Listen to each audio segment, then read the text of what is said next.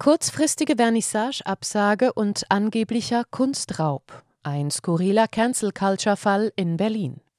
Die Internationale Agentur für Freiheit, ein Kollektiv kritischer Künstler, ist seit ihrer Gründung mit der Cancel Culture konfrontiert.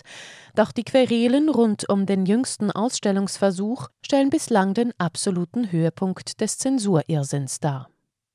Sie hören einen Podcast von Transition News. Der folgende Beitrag ist ein Gastbeitrag von Eugen Zehntner und wurde am 17. Dezember 2023 von der Redaktion veröffentlicht.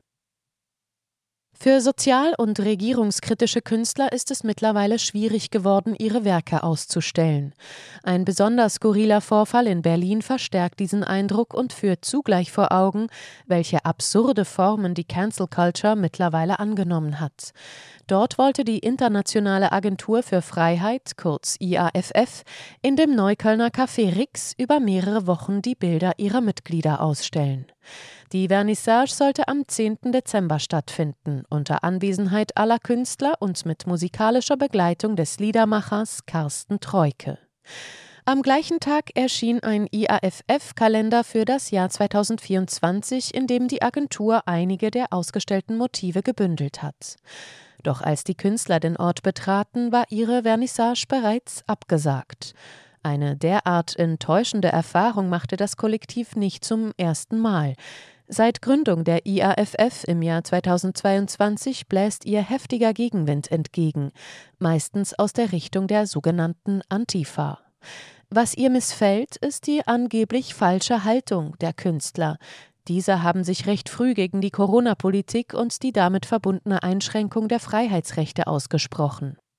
Zeugnisse des Ausnahmezustands. Als Künstler drücken sie ihre Kritik in Bildern aus, die stilistisch und ästhetisch ein breites Spektrum abdecken, von Street Art über Fotografie bis hin zu Collagen. Sie kommen als Zeugnisse des Ausnahmezustands daher, als teils bissige, teils reflektierte und durchaus einfühlsame Kommentare auf die politisch-gesellschaftliche Entwicklung der Gegenwart.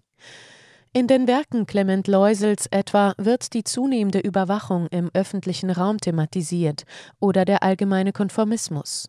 Sie enthalten oftmals eine allegorische Ebene und animieren die Betrachter dazu, hinter dem Motiv gesamtgesellschaftliche Phänomene zu erkennen.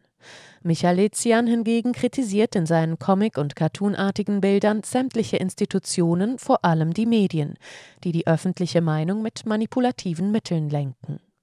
Einen anderen Ansatz verfolgt die Fotografin Sandra Dornbos, die mit ihrer Kamera eindrucksvolle Szenen auf Demonstrationen festhält. Die Motive zeichnen sich jedoch durch eine Doppeldeutigkeit aus, weil sich die Wahrnehmung sowohl auf einen positiven als auch auf einen negativen Aspekt richten kann. Deutlich schärfer im Ton sind die Collagen Chill Sandhyayas, die darin die Verfehlungen bekannter Politiker akzentuiert. Angeprangert wird die Kriegspolitik der Bundesregierung, deren Hörigkeit gegenüber den USA oder die Verschwendung der Steuergelder. Antifa übt Druck auf Lokalbetreiber aus. Sandhya ist gleichzeitig die Vorsitzende der IAFF und bemüht sich unermüdlich, Räume für mögliche Ausstellungen zu organisieren. Manchmal gelingt es ihr, doch oftmals scheitert sie an dem fehlenden Mut der Lokalbetreiber oder der institutionellen Mieter. Wenn diese doch zusagen, bekommen sie im Regelfall sofort Anrufe oder Zuschriften von Antifa-Aktivisten, die Druck ausüben. Dabei kommen meist Kontaktschuldargumente und bekannte Kampfbegriffe zum Einsatz, mit denen heutzutage Andersdenkende aus dem Debattenraum verdrängt werden. Im Mai dieses Jahres wollte Sandjaya zum Beispiel im Stadtteil Kreuzberg ihre Bilder in der Galerie Zeitzone ausstellen. Sobald die Veranstaltung angekündigt war, ging der Schwarm der Gesinnungstäter zum Angriff über. Über Twitter und Telegram riefen sie in einer orchestrierten Aktion dazu auf, sowohl den Betreiber der Galerie als auch den Vermieter anzuschreiben. Beide bekamen schließlich kalte Füße und sagten die Ausstellung kurzfristig ab. Allerdings nicht so kurz davor wie bei der jüngsten Absage im Café Rix. Dort waren die Bilder der Künstler bereits an den Wänden aufgehängt. Als die Künstler eine Stunde vor Beginn der Vernissage erschienen, wussten sie noch gar nicht, dass der Betreiber die Veranstaltung nur wenige Minuten zuvor per SMS annulliert hatte. Sandhya konfrontierte ihn daraufhin und bat um eine Erklärung. Doch die erhielt sie nur in fragmentierter und nicht greifbarer Form. Keine klare Erklärung. Obwohl der Betreiber sich vor dem Event die Bilder angeschaut und deren politische Stoßrichtung gekannt hatte, machte er jetzt plötzlich Ausflüchte. Er wolle diesem Spektrum nicht zugeordnet werden, hieß es. Er habe eine andere Vorstellung von Demokratie und Freiheit. Aufhorchen ließ ein anderes Statement. Die Entscheidung, so der Betreiber, habe er nicht alleine getroffen. Sandjaya vermutet eine Intervention des Stadtbezirks und des Theaters Heimathafen Neukölln, der an das Café Rix angrenzt und wo auch alljährlich der goldene Aluhut verliehen wird. Der eigentliche Höhepunkt sollte jedoch erst kommen. Nachdem die Vernissage abgesagt worden war, blieben sowohl Künstler als auch Gäste in den Räumlichkeiten. Ihre Bilder durften weiterhin hängen bleiben. Allerdings nahm auch das Café Rix seinen Betrieb auf, so dass sich der Raum mit weiteren Gästen füllte, die jedoch nicht wegen der Ausstellung gekommen waren. Ursprünglich hatte Sandiaya den ganzen Raum für die Vernissage reserviert, doch das Personal hat uns von den Tischen vertrieben, sagt sie. Deshalb blieb Künstlern und Gästen nichts anderes übrig, als verstreut herumzulaufen. Aus dieser Situation heraus entschlossen sich die Künstler, ihre Bilder von den Wänden abzuhängen.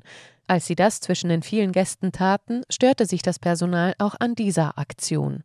Eine Mitarbeiterin rief sogar die Polizei an mit dem Verweis, dass im Hause ein Kunstraub stattfinde. Damit war das Finale der Veranstaltung eingeleitet. In mehreren Bussen rückten rund 30 Beamte an, denen die Künstler anschließend beweisen mussten, dass es sich um ihre eigenen Werke handelte. Während dieser Aussprache mit den verdutzten Polizisten kam Carsten Treuke schließlich doch noch zu seinem Einsatz. In diesen Zeiten würde ich gerne Flügel haben, stimmte er an. Wie ein Vogel könnte ich einfach von hier fliehen würde mein Lager auf einer Insel dann aufschlagen und mich ganz einfach diesem Wahnsinn hier entziehen. Sie hörten einen Podcast von Transition News. Mein Name ist Isabel Barth. Ich wünsche Ihnen im Sinne der schönen Künste einen farbenreichen Tag und sage bis zum nächsten Mal. Dieser Podcast konnte nur entstehen, weil zahlreiche Leserinnen und Leser Transition News regelmäßig durch Spenden unterstützen. Wenn auch Sie uns unterstützen wollen, klicken Sie den entsprechenden Button auf unserer Webseite an. Vielen Dank und merci vielmal.